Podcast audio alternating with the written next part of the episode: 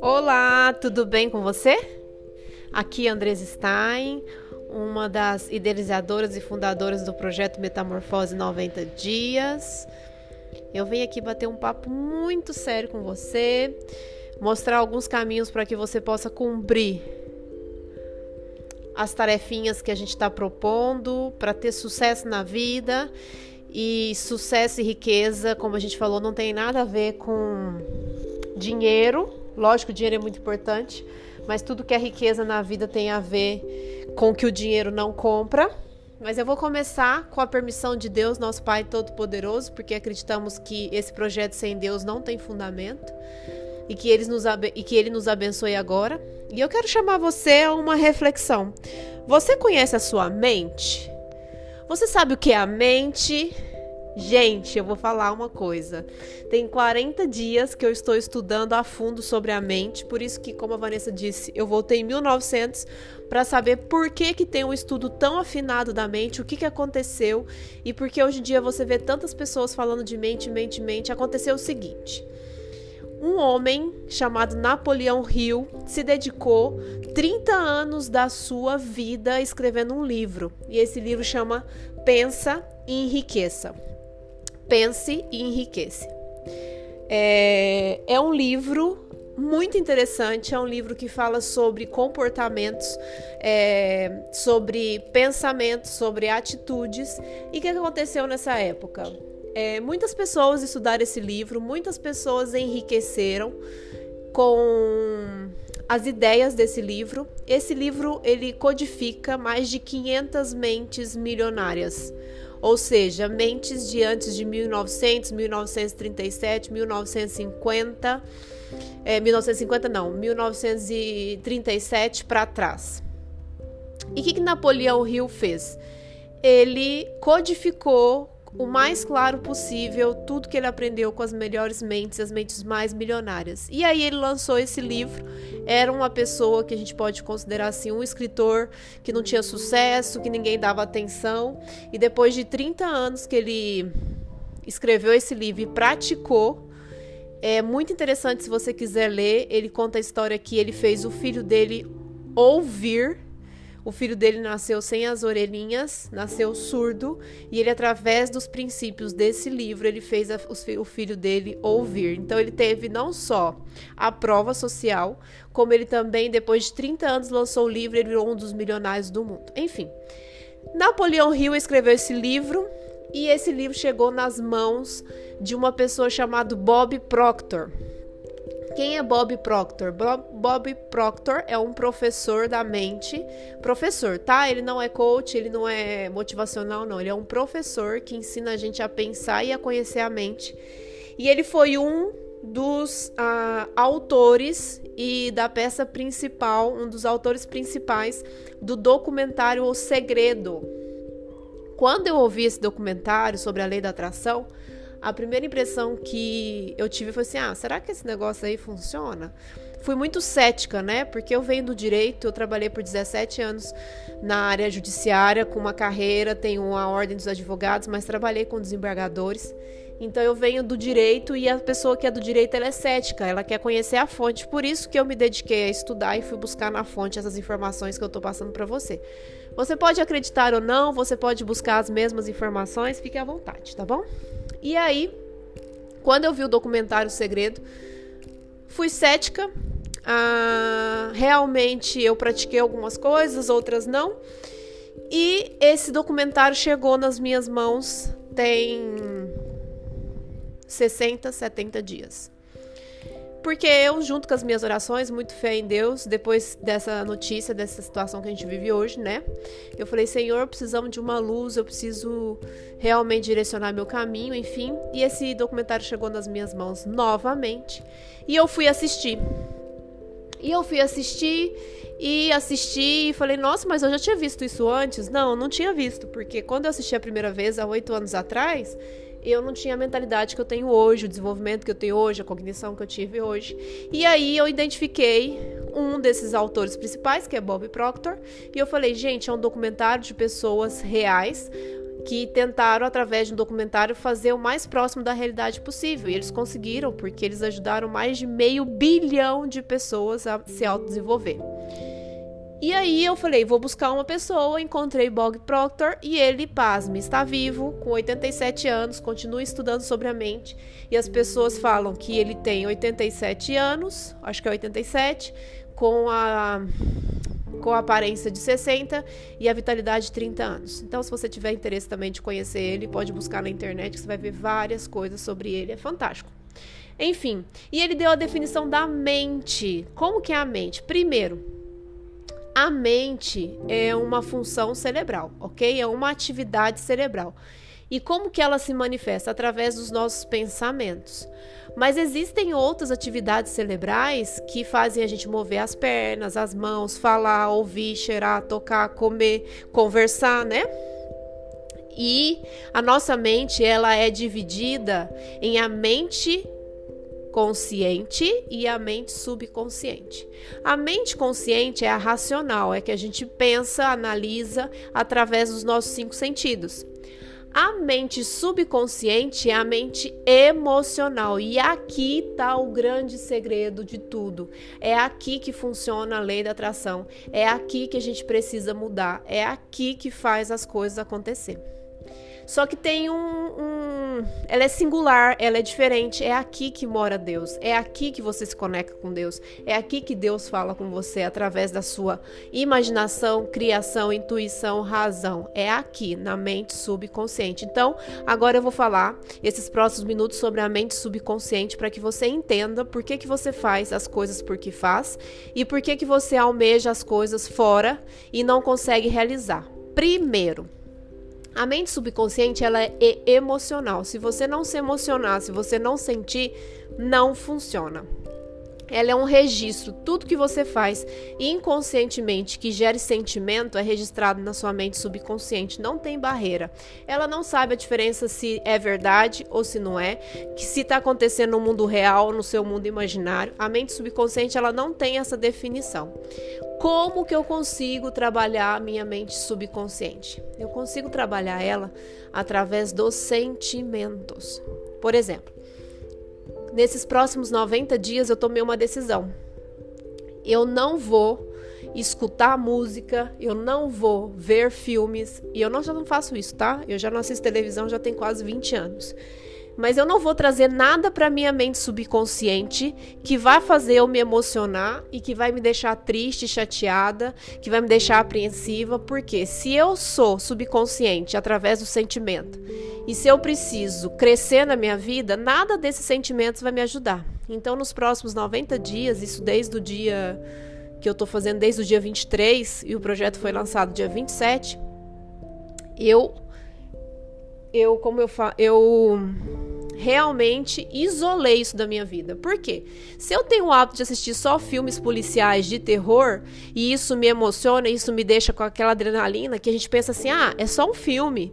Mas se mexeu no seu subconsciente, você está gravando no seu subconsciente essas emoções.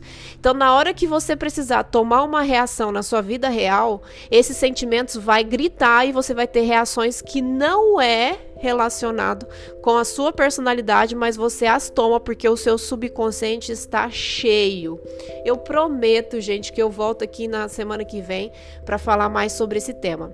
Mas voltamos lá. Se você é daquele tipo de pessoa que adora música, música tipos de música apaixonada, sofridas, músicas de depreciação pessoal, né? Vários estilos musicais aí que não te agregam, mas se você gosta, isso você tá riscando, você está gravando no seu subconsciente e as suas atitudes conscientes, muitas das vezes você pode pensar assim: nossa, mas como que eu agi assim? Nossa, isso não vem de mim. Isso vem de você sim, porque você faz todos os dias, através da repetição, um, um grava na sua, no seu subconsciente essas emoções.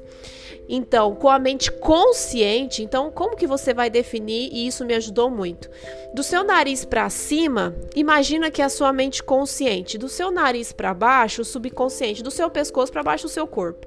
O corpo nada mais é do que a ação da soma da sua mente consciente e da sua mente subconsciente, ok? As suas reações corporais vêm da soma das dois, dos dois. Mas em momentos fortes, emocionais, trágicos. O que sai de você é o que está registrado no seu subconsciente. Olha o tanto que isso é importante.